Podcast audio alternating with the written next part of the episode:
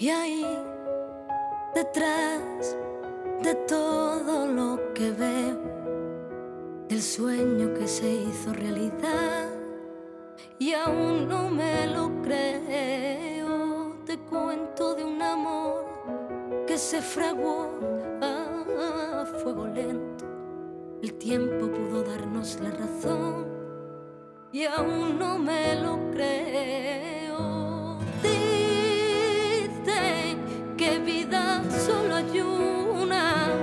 Pasa tan deprisa y que lo bueno dura poco, pero tengo, pero tengo tu sonrisa. Dicen que hay vida tras la vida, si así fue nuestro destino y es verdad que hay otra vida, quiero vivirla contigo. Te veo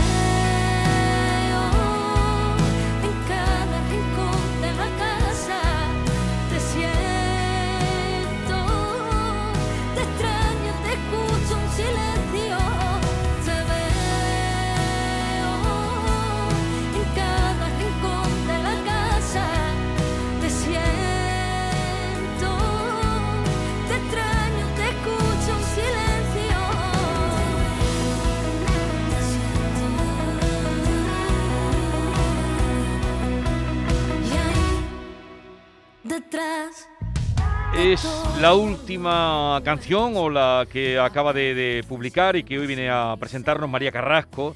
Se llama En Silencio y es un homenaje, nos contará, a la pérdida de su madre y una manera de, de cantar la verdad y, y- y su verdad.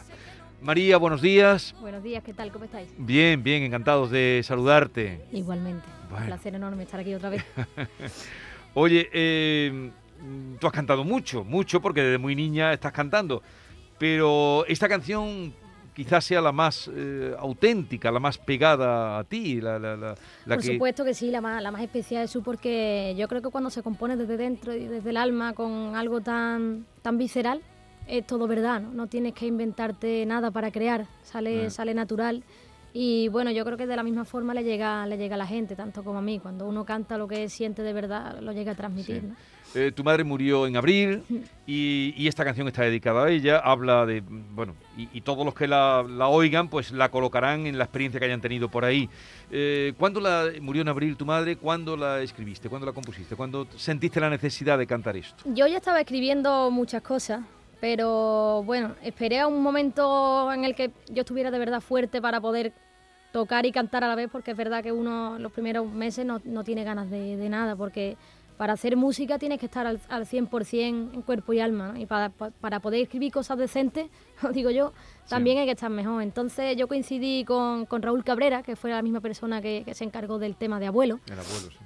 y él había perdido a su padre también hacía bastante poquito por COVID. Entonces teníamos los dos unos sentimientos muy similares y estamos en el mismo momento para escribir acerca de, de esto.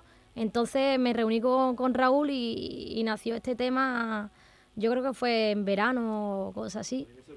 Sí. Ah, un segundito que tienes el, el que te vamos a escuchar cerrado. mejor. Me sorprende- Ahora. ¿Cuál de los dos? Este. Me sorprende porque es tan visceral, es decir, no, no todos los artistas sacan de dentro la- eh, contar la intimidad de la muerte de una madre, ¿no? Porque por aquí han pasado otros artistas que han tenido fallecimientos cercanos y no lo han tocado. Es una también un- tendrías una duda, ¿no? De, si sacar eso de dentro, ¿no? Para enseñárselo a los demás, ¿no? No, yo creo que al contrario, es una necesidad de hacer música. Esto no es nada comercial ni nada con lo que yo pretenda. Yo tengo la necesidad de hacer música con lo que, con lo que tengo dentro. Y cuando uno tiene pena dentro, tiene que sacarla de, de esta forma. ¿no? Yo creo que la música es la, es la mejor forma que yo tengo de expresarme, o no la mejor, la única forma que yo tengo de expresarme de verdad.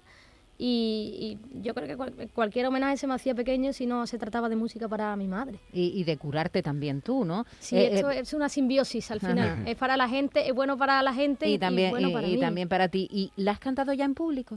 La he tocado en medios de comunicación, no sé qué va a pasar cuando la Ah, toque.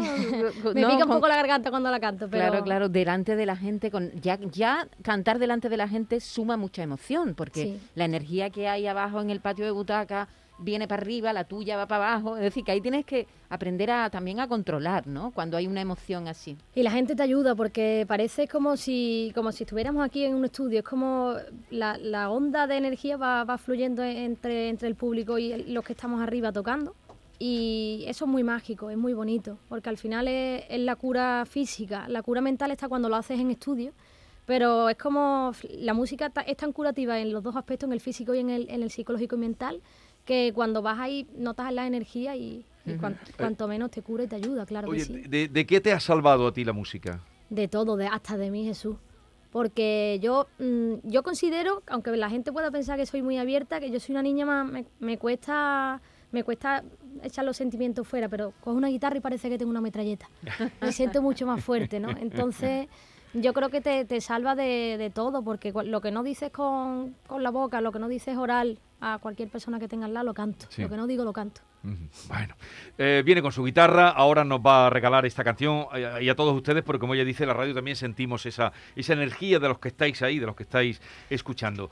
Eh, ¿Y qué está grabando el disco donde se va a contener? Eh, ahora los discos van un poco, como era aquello, in progress, ¿no? Sí, sí. Van en, en progresión. ¿Y cómo lo llevas? ¿Cuándo quieres sacarlo? Pues mira, tenemos pensado hacer un, un EP de unos 8 o 10 temas y ya este sería el tercer single. Eh, nos lo estamos tomando con calma, no estamos pausando para nada, pero sí es verdad que estamos haciendo un cribado para que los temas que salgan a, que salgan a la luz sean de calidad, que tengan contenido y sobre todo que la gente que los escuche se siente identificada y como tú has dicho que te salves un ratito, por lo menos mientras, mientras estás escuchando el disco. Entonces nos lo estamos tomando con calma y tratando de hacer realidad muchas cosas que, que- y que sean sentimientos tangibles con los que la gente se identifique. Lo tiene muy claro, eh, eh, lo tiene muy claro, es muy joven, pero claro, llevas tanto tiempo. Pero es que desde que Sí. se subió a los seis ¿A años... qué edad te subiste por primera vez a un escenario? Sí, llevo ya 18 años, ¿no? Llevo ya. Es Claro, alucinante. Tienes 26, ¿no? ¿Y, Sí. y recuerdas, tienes buen... re- eh, o, o es por Sí. las imágenes De que has tu visto infancia, grabadas? No, no, no, tengo unos recuerdos tremendos en, en- en la mente. O sea, cuando miro para atrás, por ejemplo, eh, estuvimos, ya que estamos en Sevilla, cuando estuvimos aquí en Dos Hermanos Auditorio Los del Río, tengo unos recuerdos tremendos de ahí, de, de la cantidad de gente que al final te escucha y tú no eres consciente cuando, cuando eres una niña. No, pero ahora que haces cuenta dices, tío, toda esa gente va a verte.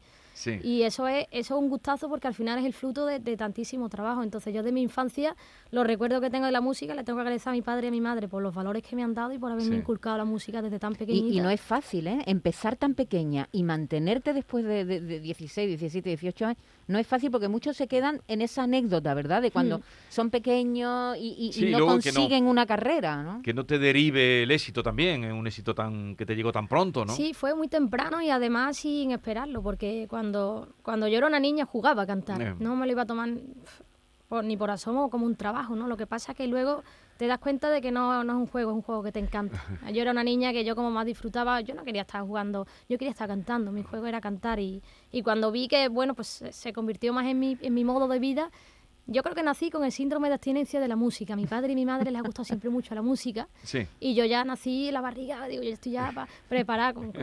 Esto es una drogadura. Y cuando estás en contacto con esta drogadura que es tan bonita que es la música, tienes que estar todo el rato cerca de ella. Y yo, por ejemplo, me, pa- me pasa eso, soy adicta. Bueno, tiene la guitarra, toda la conversación la estamos manteniendo con su guitarra. Eh, ¿De dónde es la guitarra? La guitarra de Esteban Eijo es un luthier argentino que está reside en Jerez y hace una guitarra a medida maravillosa que Oye, tiene un orificio ahí. tiene ¿eso un orificio aquí arriba Qué y esto está hecho para que la sonoridad fluya un poco más por aquí a la hora de componer no tengas que tocar tan fuerte Ya, ya.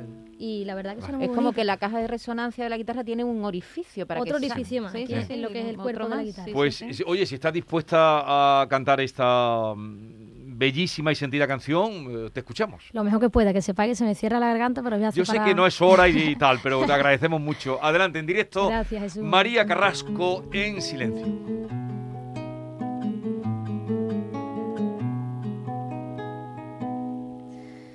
Y ahí, detrás de todo lo que veo, del sueño que se hizo realidad, y aún no me lo creo, te cuento de un amor que se fraguó a fuego lento, el tiempo pudo darnos la razón y aún no me lo creo. Dicen que vida solo hay una, que pasa tan deprisa y que lo bueno dura poco, pero tengo tu sonrisa. Dicen que hay vida tras la vida. Si así fue nuestro destino y es verdad que hay otra vida, quiero vivirla contigo. Te veo en cada rincón de la casa, te siento, te extraño, te escucho en silencio, te veo en cada rincón de la casa, te siento, te extraño, te escucho en silencio, te siento.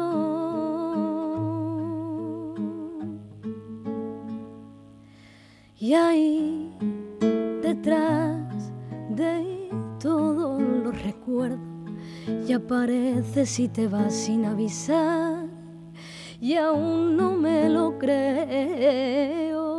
Dicen que vida solo hay una, que pasa tan deprisa que lo bueno dura poco, pero tengo tu sonrisa.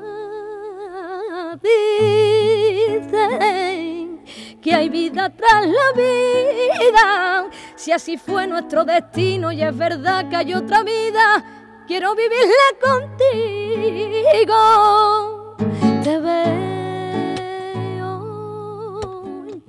Rincón de la casa, te siento, te extraño, te escucho en silencio. Se quedaron mil momentos congelados en el tiempo, cada abrazo, cada beso oh, que nos dimos. Te veo cada rincón de la casa, te siento, te extraño, te escucho en silencio, te veo, te siento, te veo.